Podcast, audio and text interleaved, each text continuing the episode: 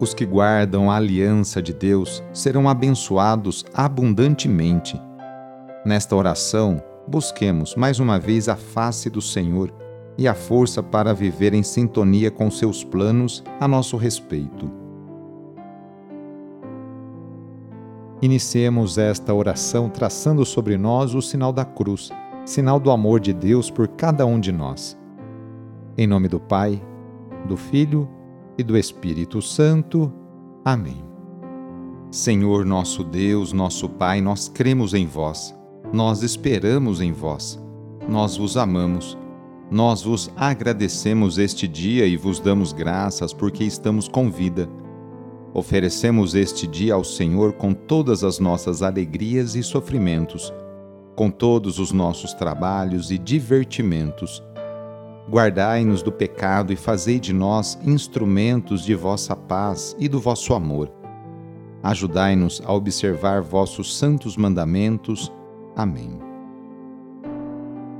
Nesta segunda-feira, dia 12 de dezembro, o trecho do Evangelho é escrito por Lucas, capítulo 1, versículos de 39 a 47. Anúncio do Evangelho de Jesus Cristo segundo Lucas Naqueles dias, Maria partiu para a região montanhosa, dirigindo-se apressadamente a uma cidade da Judéia. Entrou na casa de Zacarias e cumprimentou Isabel. Quando Isabel ouviu a saudação de Maria, a criança pulou no seu ventre e Isabel ficou cheia do Espírito Santo. Com um grande grito, exclamou: Bendita és tu entre as mulheres, e bendito é o fruto do teu ventre. Como posso merecer que a mãe do meu Senhor me venha visitar? Logo que a tua saudação chegou aos meus ouvidos, a criança pulou de alegria no meu ventre. Bem-aventurada aquela que acreditou, porque será cumprido o que o Senhor lhe prometeu.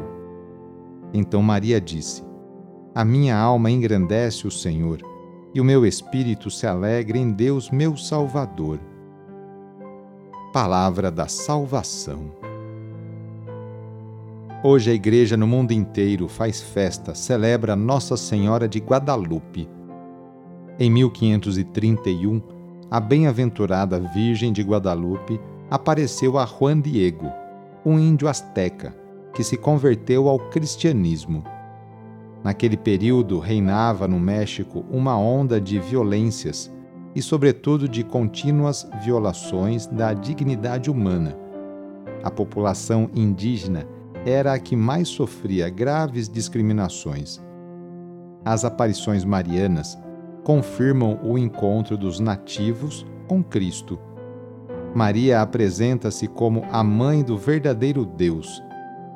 A bem-aventurada Virgem escolheu Juan Diego como seu mensageiro o homem contou que Nossa Senhora lhe pediu para construir um santuário naquele lugar, na encosta daquele morro. O bispo não acreditou nas suas palavras e pediu uma prova: flores daquele local. Por isso, no dia 12 de dezembro de 1531, Nossa Senhora fez nascer, naquele terreno, na encosta, em pleno inverno, rosas perfumadas Juan Diego as colheu e as colocou no seu manto. Quando abriu o manto diante do bispo para mostrar as flores, apareceu também no tecido a imagem de Maria, representada como uma jovem indígena. Por isso, os fiéis a chamaram Virgem Morena. Iniciando a semana, nos colocamos nas mãos de Deus colocamos também nossas alegrias, dificuldades e conquistas. Agradecemos juntos a Deus as oportunidades que Ele nos concede para praticarmos o bem e a justiça no cotidiano.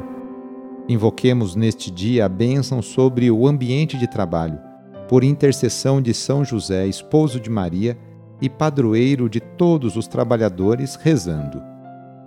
Ó Deus, nosso Pai, Eis-nos aqui para iniciar uma nova semana de trabalho e exercer nossa profissão com dignidade e amor.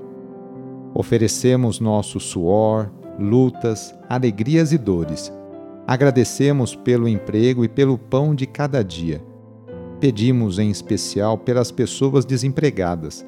Faze com que superem com fé e esperança essa dificuldade. Senhor Deus, inspira-nos a sermos bons profissionais e justo com todos. Dá-nos saúde para trabalhar todos os dias e proteja-nos dos acidentes. Concede-nos e aos nossos companheiros de trabalho uma jornada feliz e abençoada. Enquanto nós trabalhamos, guarda também a nossa família e a nossa casa na tua paz. Tu, que és o mestre de todas as profissões, derrama a tua bênção sobre todos nós, trabalhadores, e pedimos a poderosa intercessão e proteção de Sua mãe, Maria Santíssima, e de seu pai adotivo, São José. Ave Maria, cheia de graça, o Senhor é convosco. Bendita sois vós entre as mulheres, bendito é o fruto do vosso ventre, Jesus. Santa Maria, Mãe de Deus, rogai por nós, pecadores, agora e na hora de nossa morte. Amém. Rezemos juntos agora a oração de São Francisco de Assis, pedindo a paz e pedindo que eu e você sejamos instrumentos dessa mesma paz.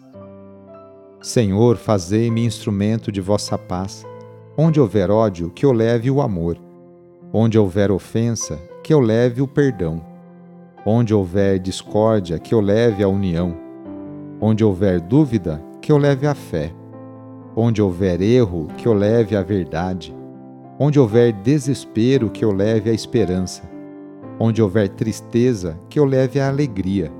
Onde houver trevas, que eu leve à luz.